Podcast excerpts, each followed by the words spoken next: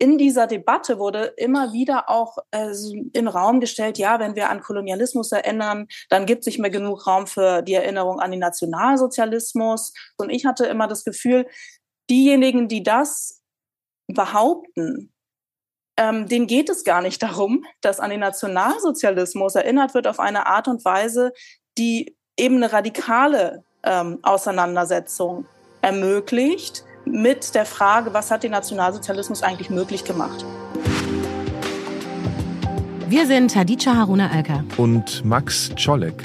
Und das ist Trauer und Turnschuh.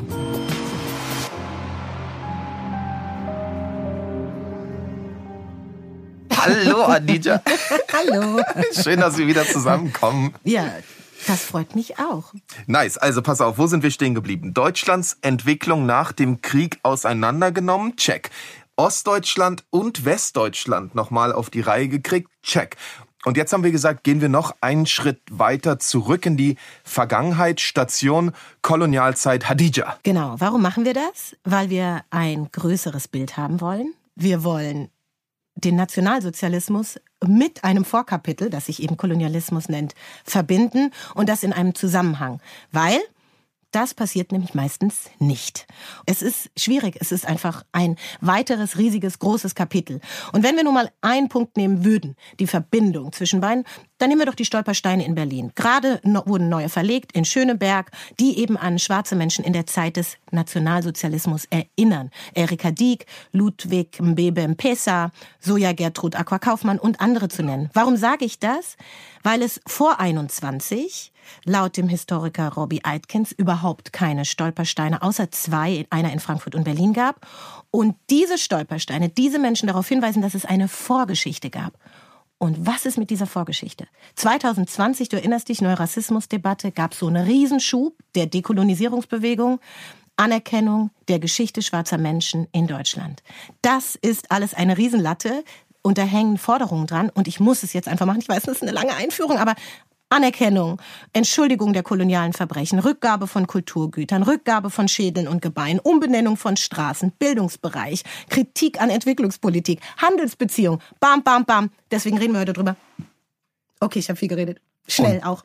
Und das ist Trauer und Turnschuh, ein Podcast zur Erinnerungsgeschichte oder anders gesagt zur Neuerzählung einer gewohnten Erinnerungsgeschichte, die wir nochmal ganz anders aufrollen und perspektivieren wollen. Und wir nehmen uns jedes Mal viel zu viel vor. Schön, dass ihr wieder dabei seid, mit uns zu viel vorzunehmen. Ähm, Hadija, wie steigen wir jetzt aber in dieses Thema ein, von dem du natürlich völlig recht hast? Es ist sehr, sehr umfangreich. Ja, du merkst auch, ich habe irgendwie dieses Bedürfnis, äh, eine ganze Doktorarbeit jetzt in eine Sendung zu packen, machen wir natürlich nicht. Aber ich stelle dir vorher erstmal eine Frage. M. Pompey, Kolonie ist der Titel. Ähm, jenseits einer einzigen Geschichte. Erinnerst du dich an M. Pompey? Nee, ich weiß ehrlich gesagt gar nicht, was M. Pompey bedeutet. ist eigentlich gar nicht so lustig. Es war ein Kindergarten-Grundschul-Klatschspiel. Wir sagen no, no, no. Wir sagen si, si, si. Wir sagen M. Pompey, Koloniastik, Akademie, Safari. Dann irgendwo in Bauchknuffen, Puff und Deckel druff. Frag mich jetzt bitte nicht, was das sollte. Ich habe da so ein paar Bauchgefühle. Ähm, wie mit vielen Liedern, Spielen, Verkleidungen, alles ganz viele koloniale Erinnerungen. Deswegen habe ich gedacht, bei der Titelauswahl M. Kolonie. Also da würde ich äh, in Bezug auf eine Folge davor sagen, das ist, glaube ich, vielleicht eine Geschichte eines westdeutschen Kindergartens. Ich bin mir aber nicht sicher. Könnte sein. Liebe Zuhörerinnen und Zuhörer, falls ihr in Ostdeutschland auch dieses Spiel gespielt habt, sagt Bescheid. In meinem Kindergarten an der Warschauer Straße auf jeden Fall damals nicht. Das hat vielleicht auch damit zu tun, dass mit Gründung der DDR zumindest ähm, die Spuren der Kolonialgeschichte beseitigt worden sind. Man also zumindest ein größeres Bewusstsein hatte als in Westdeutschland. Und damit sind wir ja schon fast tiefer im Thema drin, als wir es vor 30 Sekunden noch waren. Genau. Und du hast es angesprochen. Es wurde beseitigt. Bei mir wurde gar nichts beseitigt. Vielleicht wäre dann der beste Einstieg zu fragen, mit welchem Wissen bist du denn aufgewachsen? Vielleicht können wir mal einen Abgleich machen. Mhm. Ähm, ich habe darüber nachgedacht und würde sagen, dass vielleicht spiegelt sich darin auch schon das Problem, was auch in so einer Beseitigung liegt, dass man nämlich in der DDR ähnlich wie mit diesem proklamierten Antifaschismus, man gesagt hat, mit dem Nationalsozialismus haben wir nichts mehr zu tun, hat man sich natürlich auch als antikoloniale Gegengründung verstanden. Das bedeutet, es gab keinen Diskurs, kein Gespräch über Kontinuität in dieser DDR-Gesellschaft, sondern das waren alles Bruderländer. Ne? Also zum Beispiel fällt mir ein, der Bunker an der Friedrichstraße, in dem heute die Boros-Sammlung ist, äh, schräg gegenüber von der Böll-Stiftung, der hieß früher Bananenbunker in der DDR-Zeit, weil da die Südfrüchte gelagert wurden. Also es gab durchaus Austausch, Beziehungen. Ich erinnere mich an die Tiere im Tierpark Friedrichsfelde, die kamen natürlich auch äh, aus ähm, ehemaligen Kolonialstaaten, nicht unbedingt deutschen Kolonien, aber unterschiedlichen Kolonialstaaten. Also es gab diese Beziehung, diese Bezüge, aber eine Geschichte des Kolonialismus war für mich eine des Imperialismus. In meiner Kindheit wusste ich nicht, dass es deutsche Kolonien gab. Ich wusste mhm. nur, dass es Kolonialismus gab mhm. und dass das, das etwas Schlechtes war. Ja, das war mir klar. Das war ja mhm. sozusagen so eine Art Gründungs-, auch Gegenerzählung der Positionierung in der Gegenwart der DDR zu sagen, und das sind wir nicht mehr. Mhm. Oder ähm, ähm, das war schlimm, das war gewaltvoll. Und ich erinnere mich, dass mein Vater mir vor allem ähm, sozusagen als weil ich ja sehr viel über Shoah auch gehört habe und gelernt habe über uns, die, unsere Familiengeschichte, dass sozusagen schwarze Menschen auch eine krasse Gewalt erlebt haben. Das war mir von Anfang an klar. Ja, das ist interessant, weil ich habe Sprache eigentlich erst äh, ja ab 20, Mitte 20 bekommen, weil du Vater angesprochen hast.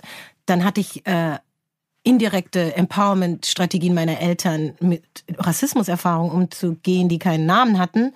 Und ich weiß so, dass mein Vater zum Beispiel sowas gesagt hat, wie sag nicht, dass du aus Afrika kommst, sondern ich komme aus Ghana. Also so eine konkrete, so eine Verortung. Mhm, das sind 54 mhm. Länder und nicht, wir kommen nicht von, wir klar, wir kommen von einem Kontinent, mhm. aber dieser Bezug, dieses globalgalaktische, was ja alles kolonialisch Ausschreibung ist, so diese Homogenisierung. Aber eigentlich habe ich erst im Studium angefangen. Ich habe irgendwie Erinnerungen an äh, die Schmähbilder von schwarzen alliierten Soldaten, so irgendwie in diesem Zusammenhang, die, wie sie sozusagen die Gefahr sind. Und auch diese Geschichte dahinter, dass es im Rheinland eine Geschichte gab, mhm. die mit Deutschland in Verbindung steht, schon vor dem Zweiten Weltkrieg. Nein. Also von daher, an dieser Stelle vielleicht auch mal ein Dank, äh, weil jetzt haben wir etwas Neues einzuführen. Äh, ich habe jetzt mal ich nenne es mal, Geschichtsbingo. Und äh, in diesem Sinne, damit wir das machen können, ein großer Dank an die perfekte Person im Hintergrund dieses Podcasts, die uns immer wieder beliefert mit Infos, wissenschaftlich begleitet, damit wir das alles hier auch gut einordnen können. Ein Dank an die Social Justice Trainerin und Politikwissenschaftlerin Corinne Kassner, die uns nämlich bei unseren Recherchen und in der Arbeit dieses Podcasts hilft. Genau, das ist vielleicht wichtig auch nochmal zu sagen, weil manchmal Leute jetzt, ähm, seitdem dieser Podcast ja jetzt schon in der fünften Folge läuft, auf mich zukommen und sagen, wow, es ist so krass, wie viele wisst. Auch jetzt Kommentare auf Spotify, eine neue, eine neue Funktion auf Spotify, neben den ähm, Bewertungen, die ihr alle da lassen könnt, auch die, die Kommentare, die man machen kann, wo Leute sagen, wow, ihr wisst so viel. Also die Antwort ist, so viel wissen wir auch nicht, sondern wir haben Vorarbeiten, Zuarbeiten, ganz, ganz wichtige Recherchen, im Hintergrund passieren. Ähm, und ähm, ohne die würde das hier alles gar nicht so funktionieren. Also vielen Dank nochmal für diese Arbeit auch an Corinne Kassner. Ja, und das vor allem auch, weil wir auch keinen Schulunterricht ersetzen können. Also wir machen das so ja mit unseren Gedanken, mit unserer Arbeit, verbinden das, aber wir wollen natürlich auch Fakten liefern. Und äh, weil wir einfach davon ausgegangen sind, dass Kolonialismus leider ein Thema ist, bei dem es nicht überall gleich klingelt, vielleicht ein kleines Geschichtsbingo. Ich fange einfach mal an und dann vielleicht versteht ihr, warum wir glauben, dass es wichtig ist, weil es einfach so quasi so Sachen gibt, ähm, von denen wir ausgehen, die, die hat man nicht unbedingt parat. Ich fange mal an. Also 1856 bis 1868 lassen sich die Bremer und Hamburger Handelshäuser im heutigen Togo und Kamerun nieder und errichten weitere Handelshäuser. 1884 werden Togo, Kamerun und Deutsch-Südwestafrika, was heute Namibia ist, zur Kolonie erklärt. Es gibt Kämpfe, es gibt Aufstände. Außerdem gibt es in Deutschland die sogenannte Westafrika-Konferenz, auch manchmal Kongo-Konferenz, auch manchmal Berlin-Konferenz äh, genannt, fand auf jeden Fall in Berlin statt. Eingeladen hat Otto von Bismarck. Den kennen wir schon. Ja. Und Ergebnis, Aufteilung der Kolonien, Start des sogenannten Wettlaufs um Afrika. Genau, 1885 dann, also äh, kurz danach, wird die Kolonie Deutsch-Ostafrika im heutigen Tansania und Regionen von Burundi und Ruanda errichtet. Es gibt in den Folgejahren immer wieder Aufstände. Ihr hört, die Betonung liegt auf Aufstände, weil meistens wird der Widerstand nicht miterzählt. 1884 bis 99 Deutschland bekommt weitere Kolonien oder verschafft sie sich in Neuguinea, den Marshallinseln im heutigen China und den Samoa-Inseln im heutigen Westsamoa. 1896, also im Laufe dieses Prozesses, gibt es die erste deutsche Kolonialausstellung im Treptower Park in Berlin. Etwa 100 afrikanische Vertragsarbeiter aus allen deutschen Kolonien sind da und werden ausgestellt. 1904 bis 1908 Aufstände der Volksgruppen in Deutsch-Südwestafrika, der sogenannte Maji-Maji-Aufstand. Und in diesem Vernichtungskrieg gegen die Herero, Nama und San werden mehrere hunderttausend Menschen ermordet. Ja, 1914 werden 200 aufständische Amtsträger, darunter Rudolf Duala Mangabell, in der deutschen Kolonie Kamerun hingerichtet. Und 1919 formelles Ende der deutschen Kolonialherrschaft durch den Ersten Weltkrieg? Kein Ende.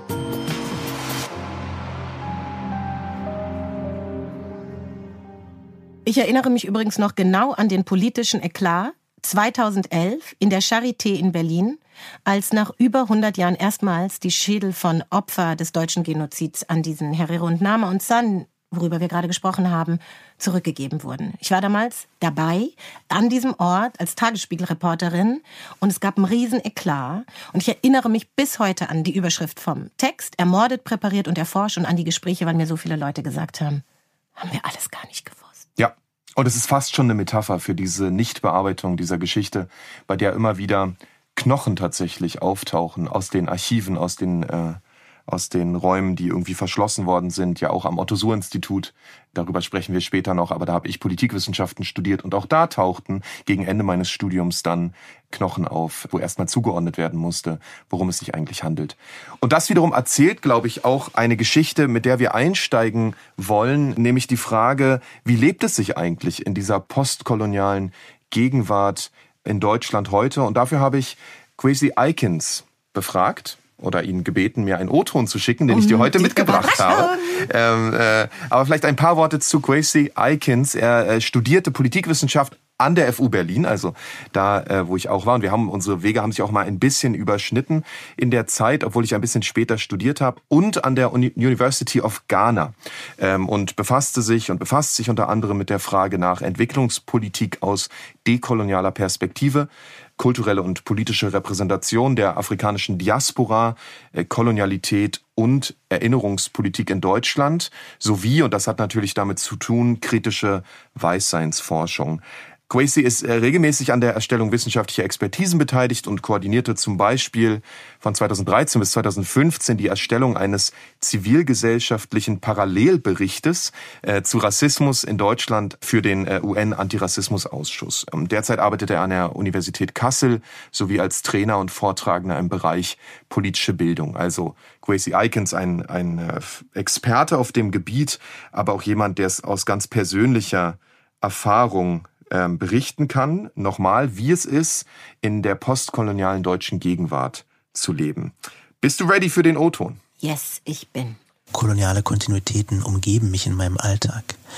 Zum Beispiel, wenn ich an einer Edeka-Filiale vorbeilaufe und mich daran erinnere, dass der Name ja für Einkaufsgenossenschaft deutscher Kolonialwarenhändler steht, die während der Kolonialzeit gegründet wurde, um bereits in Unrechtskontexten produzierte Waren noch billiger einkaufen und dann hiermit noch mehr Profit verkaufen zu können. Daraus ist eine der größten deutschen und europäischen Supermarktketten entstanden.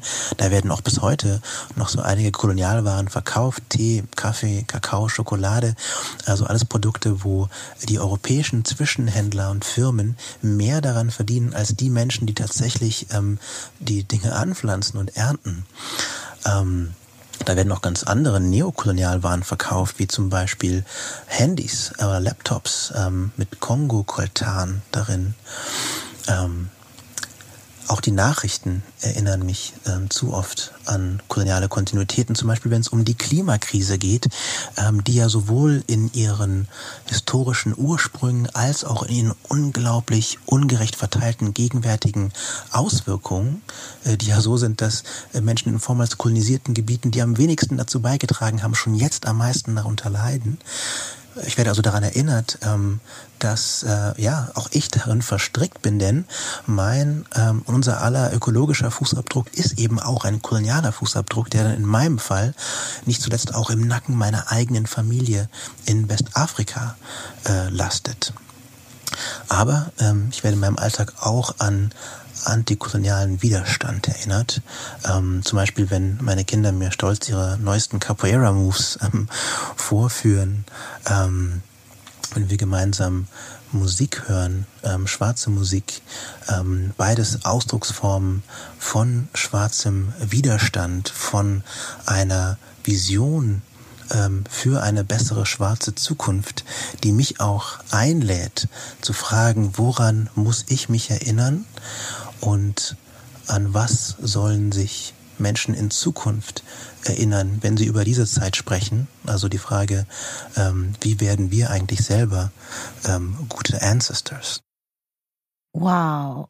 Okay, ich bin jetzt ähm, ja, also empowered gerührt und denk, hab die ganze Zeit Daumen hoch gemacht, wie du, wie du gesehen hast und die anderen hier nicht. Ich kenne Quisi ewig lange. Ich war mit ihm bei meinem ersten Bundestreffen der Initiative Schwarze Menschen in Deutschland. Damals waren wir noch selber am Wachsen und Werden. Und äh, deswegen, ja, He said it all. Er hat alles gesagt. Was soll ich dazu sagen? Äh, vielleicht ähm, als Anmerk, dass ich Ähnliches gemacht habe, was er gerade beschreibt. Ich bin ähm, ohne Kenntnis über den Kontinent gewesen und in meinen Zwanzigern ähm, durch den mhm. Kontinent gereist, um die Erzählungen vom Kontinent und der Geschichte dort ähm, umzudrehen, mir zu eigen zu machen, ein eigenes Verständnis äh, zu haben.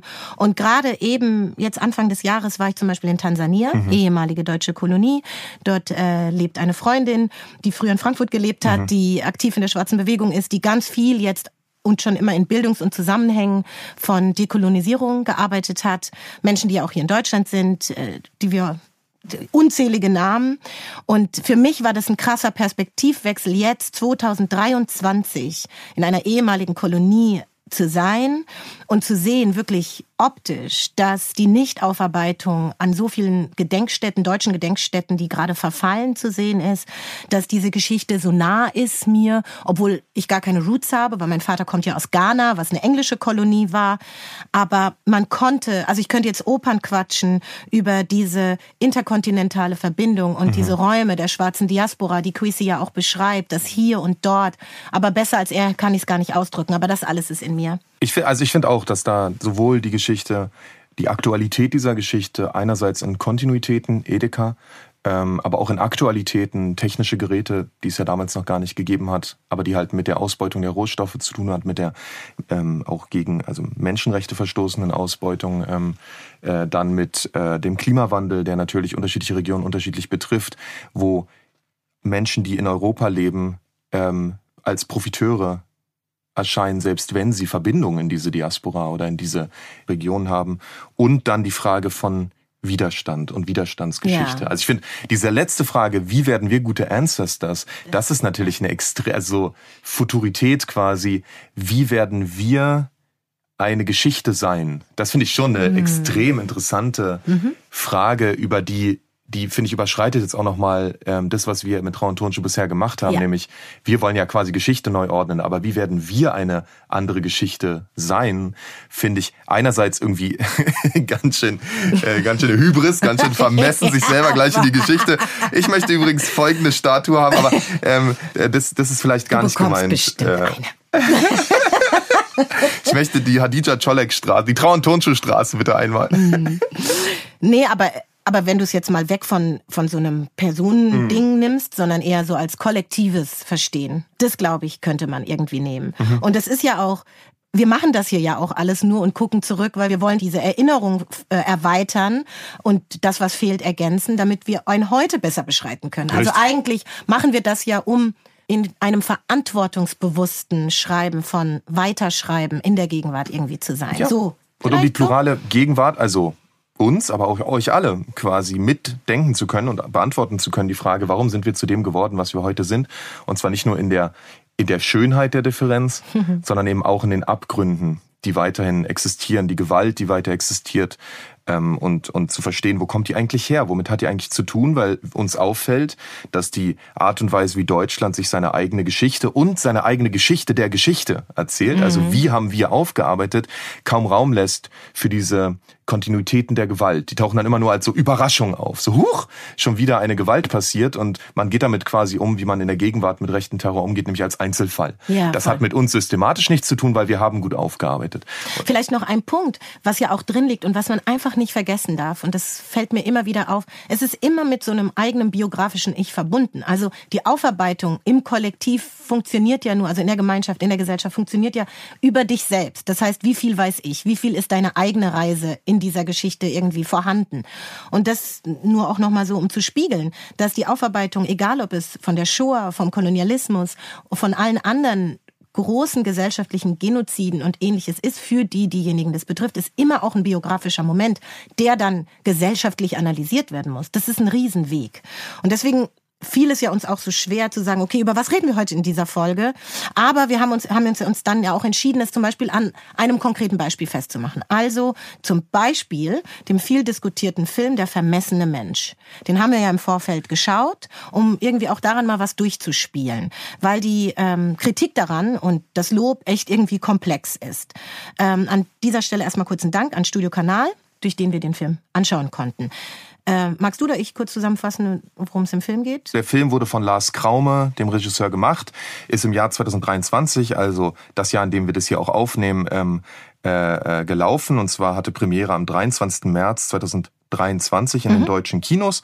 Und er handelt jetzt mal grob gesagt von der Zeit der Kolonien in Deutsch-Südwestafrika und dem Völkermord an den Ovaherero, Nama und Sam. Genau, es gab irgendwie Lob auf der einen Seite, weil er einen ganz wichtigen unerzählten Teil deutscher Geschichte eben erzählt, dieser Film, und das in der Spielfilmform, was irgendwie auch nochmal eine besondere Form ist. Also irgendwie die Möglichkeit auch gäbe, pädagogischer Kanon zu sein. Also deutschen Kolonialismus zum Beispiel in der Schule zu erklären. Dafür wurde er gelobt und genau an dieser Erzählung hakt es dann auch. Die KritikerInnen, wie zum Beispiel die Initiative Schwarze Filmschaffende in Deutschland und einzelne Aktivistinnen und SprecherInnen sagen zum Beispiel in einer Stellungnahme, dass der Film aus der reinen Perspektive der TäterInnen erzählt sei zu eng, äh, während die afrikanischen Protagonistinnen Statistinnen seien. Die Protagonistinnen hätten besser auserzählt werden müssen. So bleiben irgendwie für schwarze Menschen wieder nur die reproduzierenden rassistischen Bilder übrig. Ähm, und die Gewalt wiederholt sich dadurch. Und das haben sich ja, auch Menschen wie zum Beispiel die Politikwissenschaftlerin Natascha Kelly zu Wort gemeldet. Die hat im Veto-Magazin gesagt, ja, der Film sei zur richtigen Zeit gekommen, um die Aufmerksamkeit auf die laufenden, also ganz aktuellen Verhandlungen um den Genozid eben der Herero Nama und San zu lenken. Aber gleichzeitig hat sie zum Beispiel den Beratungsprozess kritisiert, wo sie wohl Teil war, der jetzt auch irgendwie thematisiert wird, aber für sie eher in Form so eines Antirassismus-Labelings stattgefunden hat. Kann man alles nachlesen. Genau. Und ich äh, habe da also viel drüber nachgedacht, über, über die einzelnen Kritikpunkte, ähm, aber auch über diese Frage von TäterInnen-Geschichten erzählen. Ähm, und darüber habe ich auch nachgedacht, weil äh, das in Bezug auf Shoah natürlich auch eine Rolle spielt oder ich habe mich gefragt, was für eine Rolle spielt es eigentlich? Ähm, diese verschiedenen Kritikpunkte, wenn ich sie anwenden würde auf andere Gewaltgeschichten, welche mit denen ich mich vielleicht auch ähm, irgendwie so mehr beschäftigt habe, wo ich einen besseren Überblick habe, auch was da ähm, ähm, popkulturell und so ein Film gehört ja zur Popkultur irgendwie dazu äh, stattgefunden hat. Ähm, und ich musste an zwei Filme denken. Das eine ist ähm, Phoenix von Petzold, einem mhm. deutschen Regisseur, mhm. und das andere ist Die Blumen von gestern von Chris Kraus, auch einem deutschen Regisseur, nicht der amerikanischen Autorin. Und ähm, äh, in beiden Filmen geht es um deutsche Charaktere, die von jüdischen Figuren auf eine Weise ähm, gerettet werden oder andersrum jüdische Figuren, die durch deutsche Charaktere rekonstruiert werden. Mhm. Ähm, und auch da hat man so eine ganz eigenartige Verschränkung von Täter- und Opferpositionen, wo sozusagen der Täter nicht ohne das Opfer kann. Und das ist ja was, was in diesem Film, finde ich, auch in der ganzen Erzählung eine Rolle spielt. Mhm. Der Ethnologe, der auf eine bestimmte Weise fixiert bleibt auf diese ähm, Opfer, die aber gleichzeitig gar nicht richtig zu Wort kommen, sondern die sind tatsächlich das, was sie im Auge dieses Ethnologen sind, Objekte. Man könnte jetzt auch sagen, das war die Absicht des Films. Also ich, ich also ich habe für mich so zusammengefasst, irgendwie ist das verwischte Geschichte. Ich wusste vorher, dass dieser Film ist aus weißer Täterinnenperspektive erzählt und es hat seine Berechtigung, weil der Regisseur es weiß und aus welcher Perspektive will er das erzählen, er will das tun, das ist äh, legitim. Für mich war die übergeordnete Fragestellung, wird der Kontext klar? Wird die Geschichte erzählt? Das mhm. ist ja das Hauptinteresse für mich, wenn es pädagogischer Kanon zum Beispiel werden soll. Mhm. Also wenn es im Bildungskontext, wenn es unsere neue Erinnerungskultur ist. Ein Film, man kann ja davon ausgehen, dass wir jetzt nicht tausend Filme bekommen werden, leider. Dann könnte man ja sagen, wow, wir haben viel zur Auswahl, dann ist es einer. Nee, aber es gibt dann diesen einen. Und der soll für alles stehen. Und da hatte ich dann das Problem. Da stimme ich völlig zu. Ich glaube, wenn das der einzige Film zu dem Thema ist, haben wir ein Problem. Ja, man las die Stimmen, die ihn dorthin erzählten. Und ich glaube, das machte auch den Druck so groß zu sagen, deswegen wurde er dann auch so genau bewertet, weil er einfach so viele Sachen erfüllen soll. Aber am Ende ähm, muss ich einfach sagen, diese Empathie für die schwarzen Menschen, die Herrero, Nama und San aufzubauen, hätte ich schön und wichtig gefunden. Es findet nicht statt. Stattdessen war es für mich schon so, dieser Ethnologe bleibt ambivalent. Ähm, er ist irgendwie mal Freund, mal Pseudo-Alliierter, mal äh, ist er verliebt, mal ist er irgendwie grässlich und eigentlich ist er durch und durch schwierig. Und diese Ambivalenz lässt mich so sehr mit ihm sein, während ich die anderen gar nicht wahrnehme, dass die Geschichte, und jetzt kommen wir wieder auf den Kontext, die Geschichte verwischt. Es wird alles erzählt. Alles, was wir vorhin aufgezählt haben. Also der Mord in der Wüste, Oma Heke, die Schädel, die transportiert werden, die Art des Redens. Aber es läuft irgendwie alles für mich vorbei. Das Gefühl war so, es ist irgendwie schlimm, aber nicht so schlimm. So, und dann dachte ich so, dass ich mal sagen werde, also wenn Gewalt, dann irgendwie richtig. Und da kommen wir auch so ein bisschen zu diesem Thema. Also ich dachte, ja. das wird jetzt mega hart, lauter Trigger über die Gewalt. Die Gewalt, die ich wirklich gespürt habe, war, dass sie nicht, dass die Geschichte nicht richtig erzählt wurde. Das ist und total interessant, dass du das sagst, weil mein Eindruck war auch, auch nach der, ich habe den Film gesehen, nachdem ich schon quasi die Button Kritikbeiträge ja, ja auch so. gelesen so, hatte. Oh je. Und ähm, war so, hatte mich auf was, also darauf eingestellt und dachte, ähm, dann, als ich ihn gesehen habe, irgendwie gleichzeitig krass, wie die ersten 20 Minuten des Films, die ja eigentlich finde ich gut sind. Die sind gelungen. es kommt sozusagen eine, eine Reihe von schwarzen Menschen, ähm, aus Namibia nach Deutschland, die verstehen sich selber als eine Delegation vom genau, König. Genau, hat was Empowerndes, das stimmt. Aber ja. sie mhm. werden von der deutschen Seite mhm. als Versuchs- mhm. und Untersuchungsobjekte verstanden. Das ist eine super spannende Situation, weil du quasi auch über die Übersetzungssituation ja, genau. so völlig zwei wirklich gegeneinander laufende, mhm. ähm, ähm, also vor allem die schwarze Position auch eine selbstbestimmte Perspektive hast. Das fand ich stark. Da dachte ich so, okay, der Film fängt eigentlich besser an, als ich gedacht hätte. Und also auf eine fast schon, also wirklich merkwürdige Weise verschwinden diese Figuren dann aus dem Film. Und zwar rennt der Ethnologe dem noch irgendwie hinterher und probiert es irgendwie so wieder einzuholen, aber eigentlich sind die völlig abwesend dann. Und das hätte man natürlich filmisch ganz anders lösen können. Man hätte ja einen Gegenschnitt in diesen äh, äh, auf Seiten der, der Delegation oder auf Seiten der, der Widerstandskämpfer dann ähm, einbauen können als eine, eine Gegenerzählung, als eine andere Perspektive. Das lässt der Film aus. Das sehe ich total, dass das ähm, wirklich auch filmisch, finde ich, nicht befriedigend gelöst ist an der Stelle. Ähm, und das haben wir auch schon anders gesehen. Da kann man jetzt sich auch nicht berufen auf, ähm, wir wussten jetzt auch nicht genau, sondern da gibt's auch ähm, Lösungen in Bezug auf andere Gewaltgeschichten, wo man anders mit umgegangen ist. Weißt du, ich, ich mag gar nicht so diesen Film und in seiner Machart, der kann jetzt gut wie schlecht sein. Vielleicht als letzter Satz noch für mich. Durch dieses Gewicht der Verantwortung. Und ich glaube, das hätte man sich als Filmemacherin, und ich glaube, das waren die sich ja auch bewusst, äh, in der Art, wie sie versucht haben, in Beratung zu gehen mit anderen und gleichzeitig aber die Chance an der Stelle vertan sich nämlich doch wirklich nochmal zu fragen, für wen ist dieser Film und was ist seine Main Message? Mir war die nicht klar, das ist so mein Fazit. Und äh, vor allem für unseren Podcast ja auch die Frage wieder, wie lässt sich damit das Geschehene verarbeiten? Ich bin ein bisschen enttäuscht und würde mir wünschen, einfach, dass noch weitere Filme entstehen. Also liebe Filmförderung, es gibt total viele äh, tolle RegisseurInnen da draußen, die einen totalen Spleen haben auf, Geschichte neu zu erzählen. Vielleicht äh, kriegen wir noch ein paar weitere, dann gibt es einen größeren Kanon.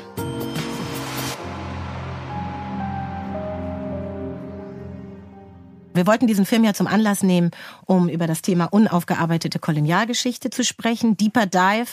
Und es gibt einfach viele Menschen, die haben Pionierinnenarbeit in diesem Thema, also in der historischen Arbeit geleistet.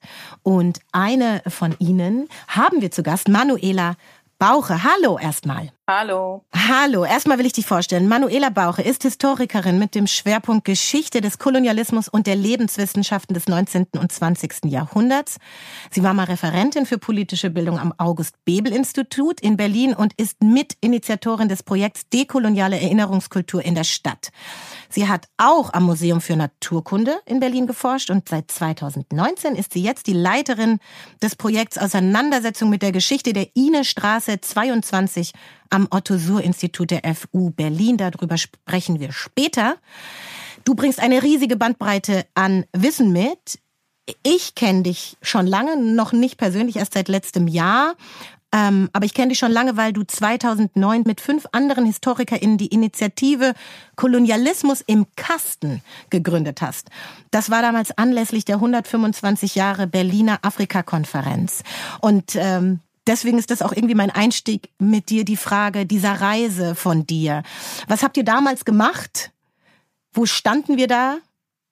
Und wo sind wir jetzt? Ja, ähm, was haben wir damals gemacht? Also erstmal Hallo in die Runde. Und ähm, das ist ja jetzt tatsächlich schon eine ganze Weile her. Das war 2009, 2010. Da gab es, ähm, wie du auch gesagt hast, eben diese Kampagne, die von verschiedenen dekolonialen Organisationen ins Leben gerufen wurde. 125 Jahre Berliner Afrika-Konferenz. Ich war damals, ähm, so wie auch meine vier, waren es Mitstreiterinnen, ähm, so in den Anfängen meiner Dissertation und äh, die anderen auch. Wir haben alle irgendwie so zur Kolonialgeschichte irgendwie promoviert und haben uns natürlich auch interessiert so für die Frage, wie wird diese Kolonialgeschichte eigentlich im öffentlichen Raum ähm, und auch in Institutionen erzählt, die ja eigentlich Geschichte erzählen, zum Beispiel Museen. Und haben uns dann überlegt, ähm, können wir aus dieser Perspektive etwas beitragen zu der Kampagne?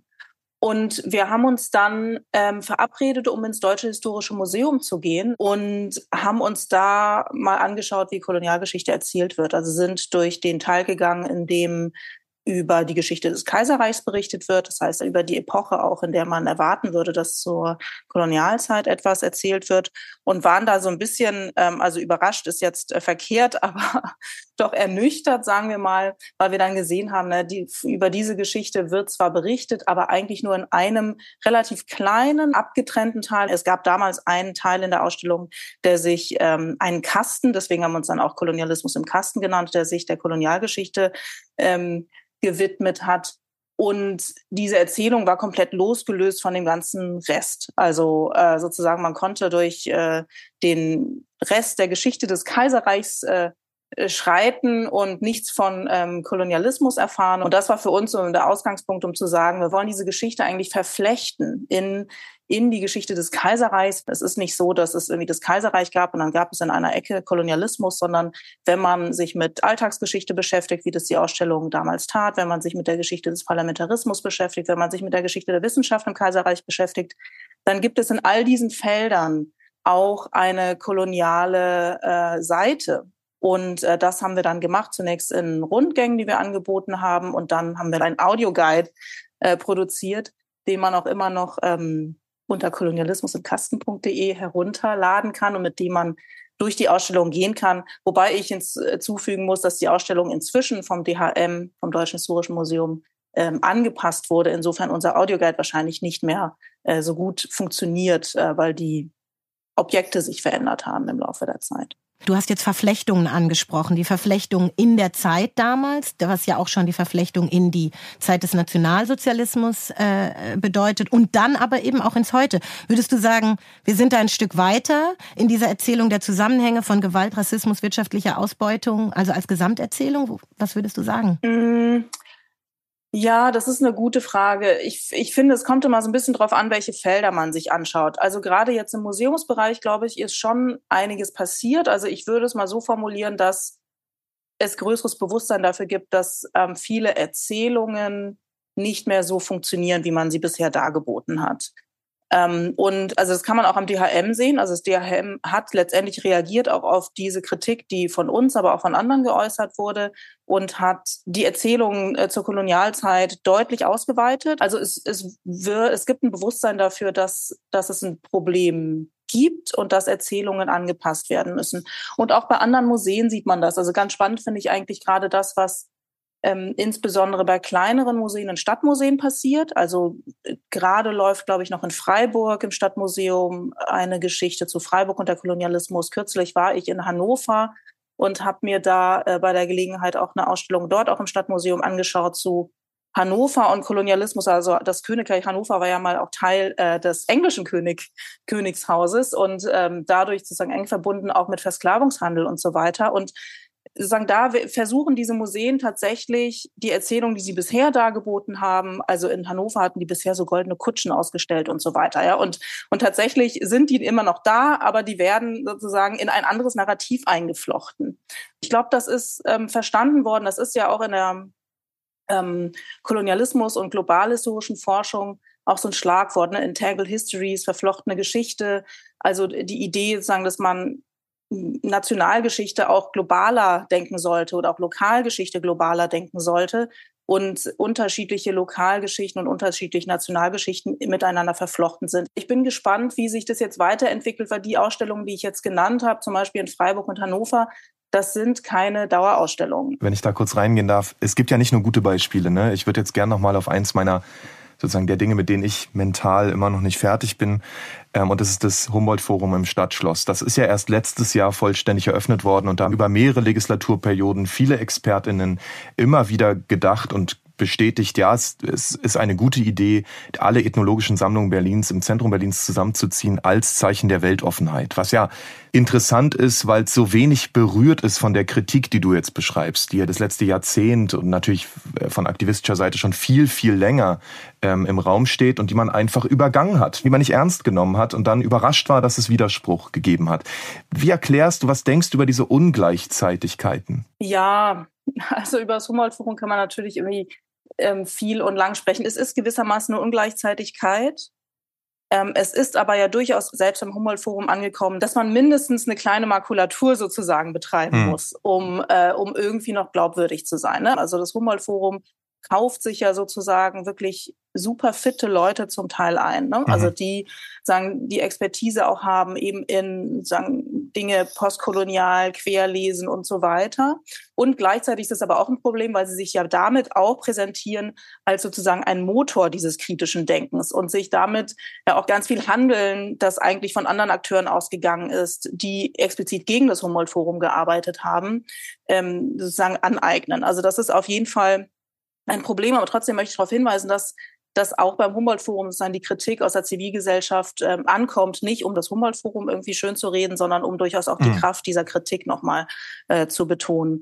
Also es ist ja auch sozusagen die Erzählung über die Geschichte Preußens. Ne? Und diese Begeisterung irgendwie für die Preuße-Geschichte ist eine, die ja auch nicht neu ist, sondern wirklich schon Jahrzehnte alt ist und interessanterweise sowohl in Ost- als auch in Westdeutschland durchaus irgendwie eine gewisse Rolle gespielt hat. Und ich glaube, das ist einfach so ähm, wirkmächtig irgendwie. Ich habe das Gefühl, es gibt den Versuch im Kontext dieser ja, einer deutschen Identität, in der äh, sagen der Nationalsozialismus natürlich überhaupt nicht taugt als Identifikationsära und der Kolonialismus einem jetzt auch sozusagen madig gemacht wird, ähm, dann irgendwie trotzdem aber nochmal äh, auf etwas zurückzugreifen und Preußen ist da offensichtlich etwas, was zumindest für einige als Identifikationsfigur taugt. Manuela, was du sagst, ist so interessant, weil wir hatten in der letzten Folge genau das. Also wohin mit der Identifikation? Und ich finde, du hast wunderbar jetzt das das beschrieben, wie man etwas macht. Also dieses Verlernen und Umschreiben nach ziviler Kritik,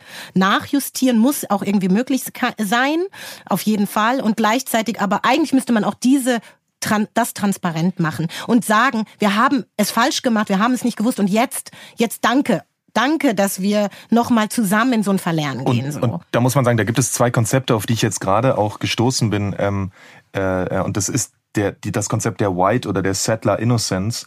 Man könnte es auf, äh, in Bezug auf die deutsche Erinnerungskultur an die Shoah als äh, Wiedergutwerdung bezeichnen, dass man nämlich die, die Kritik und die Aufarbeitung, die von AktivistInnen gemacht wird oder von Betroffenen, dass man die sich aneignet und dann als Beweis für die eigene Gutheit oder für die eigene Unschuld mhm. anführt. Ich finde, das ist eine super interessante Dynamik, die da, die da stattfindet, dass das Aufnehmen von Kritik bereits der Beweis der Verbesserung ist, während ja das Aufnehmen mhm. von Kritik eigentlich der Anlass für Veränderung sein müsste. Genau, und wie blicken wir da drauf? Und vielleicht nehmen wir noch mal ein, ein Beispiel, nämlich die konkrete Arbeit, die du machst, äh, Manuela.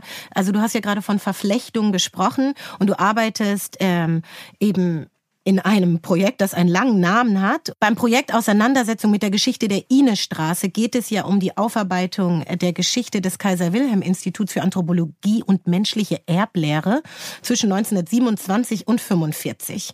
Und das ist der heutige Teil des Instituts für Politikwissenschaft an der FU. Und ich weiß, da soll eine Ausstellung entstehen, aber ihr arbeitet ja mit einem bestimmten Ansatz. Und jetzt, wo wir deine Kritik gehört haben, wie wollt ihr denn wahrnehmbar machen, diese Verflechtung? Zu dem Kaiser Wilhelm Institut für Anthropologie, menschliche Erblehrung und Eugenik. Ich kürze es jetzt KWIA ab. Wir planen eine Ausstellung über die Geschichte des KWIA und die soll eben integriert werden in diesen historischen Ort, den es ja immer noch gibt. Und das KWIA ähm, ist eine wissenschaftliche Institution. Es wurde, äh, man würde heute sagen, über Fragen von Humangenetik dort geforscht. Ähm, und die hat aber eine ganz ähm, problematische Geschichte, diese Institution, weil sie schon in der Weimarer Republik, äh, als sie gegründet wurde, eng verbunden war mit ähm, sogenannten eugenischen Politiken, also mit ähm, Politiken, die zum Ziel hatten, sagen eine, eine Auslese in der Bevölkerung ähm, äh, durchzuführen und sozusagen diejenigen zu erhalten, die irgendwie als wünschenswert erachtet wurden und die anderen sozusagen zum Beispiel in der Reproduktion zu hindern. Ganz kurz, vielleicht kann man es nur mal kurz sagen. Du meinst damit ja unterschiedliche Menschen, die Opfer wurden. Also Sinti, Romja, Juden, Jüdinnen, schwarze Personen und behinderte Menschen. Nur um das nochmal in der Gänze auch aufzuziehen. Genau. Das, also was, was spannend ist, dass von den Tätigkeiten des KWA Menschen betroffen waren, die wir als unterschiedliche Opfergruppen denken. Und dazu gehören tatsächlich Sinti, Romja, die äh, beforscht wurden, an deren, ähm, also sagen, wo auch sozusagen von der Ermordung von Sintis und Romja profitiert wurde, um an sagen, den, den, den, den toten Körpern irgendwie dieser Menschen zu forschen. Dazu gehören auch äh, Juden und Jüdinnen, über die sogenannte ähm, Rassegutachten erstellt wurden und die damit der Verfolgung irgendwie preisgegeben wurden. Ähm, dazu gehören auch ähm, schwarze Menschen, asiatisch-deutsche Menschen. Es gab eine Zwangssterilisierungsaktion, die maßgeblich äh, vom KWA ausging und diese Person betroffen hat. Es geht ganz wesentlich auch um behinderte Menschen, weil eben diese ganzen eugenischen Politiken auch zum Ziel hatten, ähm, Personen zu treffen, die als behindert markiert wurden und äh, Osteuropäerinnen waren betroffen. Also es gibt eine ganze Bandbreite an Personen, die von äh, diesen Tätigkeiten betroffen waren. Und das ist etwas, was uns tatsächlich wichtig ist, in dieser Ausstellung deutlich zu machen, weil das KWIA damit eigentlich ein gutes Beispiel ist dafür, dass diese Geschichten eigentlich sehr häufig gar nicht so zu trennen sind, wie wir das gewohnt sind. Und da eben auch so Machtmechanismen wie Rassismus äh, oder unterschiedliche Rassismen, eben auch Antisemitismus, aber auch Ableismus, also was vielleicht als Behindertenfeindlichkeit ähm, also bekannter ist, wie die miteinander verschränkt waren und eigentlich auch Sexismus, auch wenn es um Reproduktionspolitiken mhm. geht. Ne? Und diese ganzen Ebenen fließen da zusammen. Und uns geht es in der Ausstellung gar nicht darum, jetzt da so ein riesiges Verflechtungsnarrativ irgendwie drüber zu legen, sondern wir erzählen eigentlich ziemlich nüchtern, würde ich sagen, die Geschichte des KWIA, wer davon betroffen war, welche problematischen Ideen sich damit verbunden haben. Und ich hoffe eigentlich, dass alleine dadurch, dass diese Geschichten miteinander, nebeneinander und so weiter stehen, das auch dazu anregt, äh, darüber nachzudenken, warum denken wir diese Verfolgungsgeschichten eigentlich so häufig so getrennt. Ähm, ähm, das ja. ist, ich finde es super spannend. Wir saßen ja kürzlich gemeinsam auf einem Panel.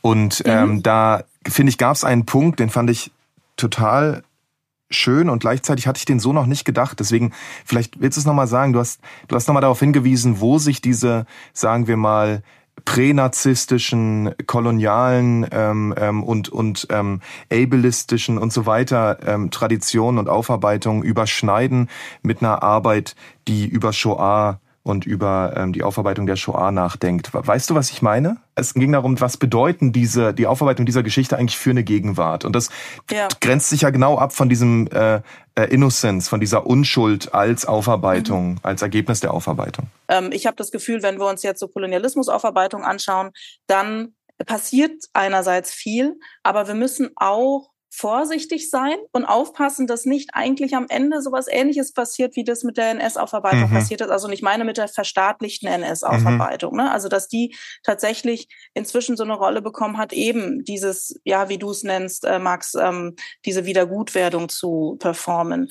Und ich glaube, was ich damals meinte, war ein bisschen ein Kommentar zu dieser Debatte, die jetzt zum Glück ein bisschen abgeflaut ist, aber die wir in den letzten zwei Jahren hatten, zu den Zusammenhängen von Kolonialismus und, mhm. und Nationalsozialismus, die ja wirklich sehr emotional geführt wurde und auch mit ganz starker Abwehr gegenüber denjenigen, die fordern, äh, auch Kolonialismusgeschichte muss stärker mhm. erinnert werden. Und in dieser Debatte wurde immer wieder auch äh, in Raum gestellt, ja, wenn wir an Kolonialismus erinnern, dann gibt es nicht mehr genug Raum für die Erinnerung an den Nationalsozialismus. Und Leute haben sich dann so positioniert als die Hüter irgendwie der, der, der Erinnerung an Nationalsozialismus. Und ich hatte immer das Gefühl, diejenigen, die das behaupten, ähm, denen geht es gar nicht darum, dass an den Nationalsozialismus erinnert wird auf eine Art und Weise, die eben eine radikale ähm, Auseinandersetzung ermöglicht mit der Frage, was hat den Nationalsozialismus eigentlich möglich gemacht?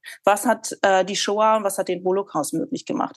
Weil das ist eine Auseinandersetzung, die geht eben über diese ganzen ritualisierenden äh, Formen hinaus. Mhm ja, sondern da geht es dann wirklich darum, dass wir uns anschauen müssen, okay, was sind eigentlich irgendwie deutsche äh, Geistesgeschichte, was sind äh, irgendwie die, die Ideen, äh, die nicht erst 1933 erfunden worden sind, sondern die eine viel längere Geschichte haben, auf denen dann äh, nationalsozialistisches Gedankengut aufbaute. Wie gehört irgendwie diese Selbstimagination als äh, zivilisiert, wie passt die irgendwie da mit, mit diesem äh, extremen Massenmord zusammen? Und das ist ein Unwille, den ich wahrnehme, sozusagen in der Auseinandersetzung mit dem Nationalsozialismus, ähm, der auch dazu führt, dass eben auch abgewehrt wird, die Auseinandersetzung mit dem Kolonialismus. Weil eigentlich muss man sozusagen in beiden Fällen genau das machen. Also eine ernsthafte Auseinandersetzung mit dem Nationalsozialismus führt eigentlich mehr oder weniger automatisch dazu, dass man sich auch ernsthaft mit dem Kolonialismus auseinandersetzen muss. Und zwar nicht wegen irgendwelcher Kontinuitäten,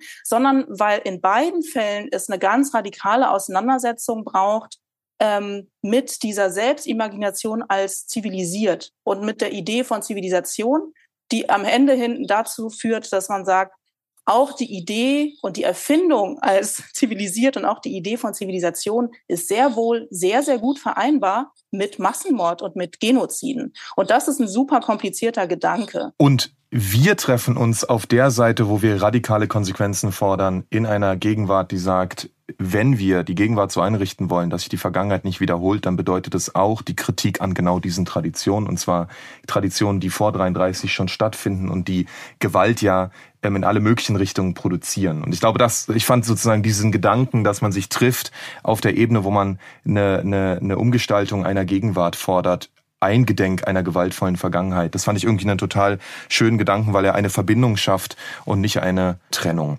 Und du hast es ohne es zu wissen, geschafft, unser Ziel einzulösen, das wir für diese Sendung formuliert haben, nämlich den Kolonialismus und den Nationalsozialismus als Erzählung zusammenzubringen. Ich danke dir, wir danken dir sehr für deinen Besuch bei uns. Gerne. Danke, Manuela. Ciao. Wow, das war mal wieder äh, ein Gespräch, ähnlich wie der O-Ton, was man so einzeln hätte machen können. Und das wäre schon eine ganze Sendung gewesen. Aber hey, es ist Trauer und Tonschuh. Wir äh, joggen durch die verschiedenen Dinge durch, damit euch am Ende der Kopf schwirrt. Ja, genau. Und wir haben den Willen, darüber zu sprechen, ähm, das, was Manuela angesprochen hat. Wir haben den Willen, darüber zu sprechen, was vielleicht auch unangenehm ist. Und man merkt aber dann, wenn man sich mal anfängt, Gedanken zu machen, okay, es ist ein Pfund, aber irgendwie macht alles Sinn. Es hängt irgendwie logisch miteinander zusammen und erklärt auch die Abwehr. Abwehr, weil es einfach massiv bedeuten würde, Dinge zu verändern. Und das sich selbst vor allem in Frage zu stellen. Und ich glaube, das, ja. also dass sozusagen Erinnerungskultur Beunruhigung bedeutet und nicht Beruhigung. Ich glaube, das ist was, worauf Manuela zielt, worauf wir hier immer wieder zielen, zu sagen, ey, ihr könnt doch nicht diese Gewaltgeschichte als Argument, als Anlass dafür nehmen, dass ihr euch wohlfühlt. Das ist doch nichts zum Wohlfühlen, das ist was zum Trauern, zum Erschüttertsein, um zu sagen, wow, dass so etwas möglich gewesen ist. Ja, und um ähm, sich zu fragen, was bedeutet das als Konsequenz, wenn wir jetzt in unserer Gemeinschaft sind? Zum Beispiel, und das ist mir ganz wichtig, Sie jetzt angesprochen, keine Konkurrenz zu haben zwischen der Geschichte des Kolonialismus und des Nationalsozialismus. Und ich habe das auch oft gehabt, als ob nicht für beides Platz sei in der Geschichte. Das stimmt doch nicht. Und wir sind ja auch das beste Beispiel Beispiel hier. Wir sitzen hier zusammen, nicht weil wir es als getrennte Diskurse verstehen. Ich verstehe jetzt nicht, das ist jetzt mal deine Geschichte und das ist jetzt mal meine Geschichte. Es ist eine gemeinschaftliche Geschichte und nur in diesem Verständnis können wir auch von mir aus zu diesen Ancestors mal werden, die nämlich gesagt haben, wir lassen uns nicht nach dem Prinzip Divide and Rule, also trenne und herrsche, auseinander dividieren. Optimal. Und ich glaube, genau damit beenden wir jetzt diese Folge. Ähm, in der nächsten Folge geht's weiter mit konkreten Fragen, Fragen der Vermittlung. Ähm, und da ist für mich auch noch ein ganz großes Themenfeld offen, ähm, was zum Beispiel mit der Frage zu tun hat, wie gehen wir denn in der Gegenwart mit dieser gewaltvollen Vergangenheit um? Wie vermitteln wir das? Ähm, äh, was machen wir mit einer ähm, Vergangenheit, die nun mal gewaltvoll gewesen ist, ohne dass wir in der Gegenwart Menschen die ganze Zeit möglicherweise retraumatisieren? Ähm, aber das beim nächsten Mal, Hadija. Bis hierhin, es war mir eine große Freude wieder. Ich habe wieder super viel gelernt. Ich hoffe, ihr auch. Und äh, lasst uns äh, eine Bewertung da, eine gute möglicherweise. Und äh, wir freuen uns auf das nächste Mal. Bis dann. Der Podcast Trauer und Turnschuh ist im Rahmen der Initiative Wissen, Erinnern, Fragen des S. Fischer Verlags entstanden.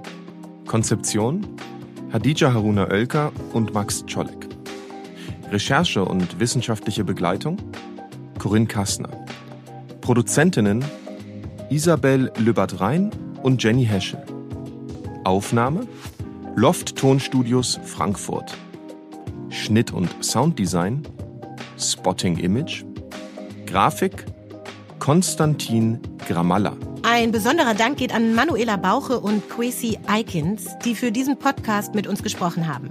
Trauer und Turnschuh ist eine Produktion von Argon Podcast.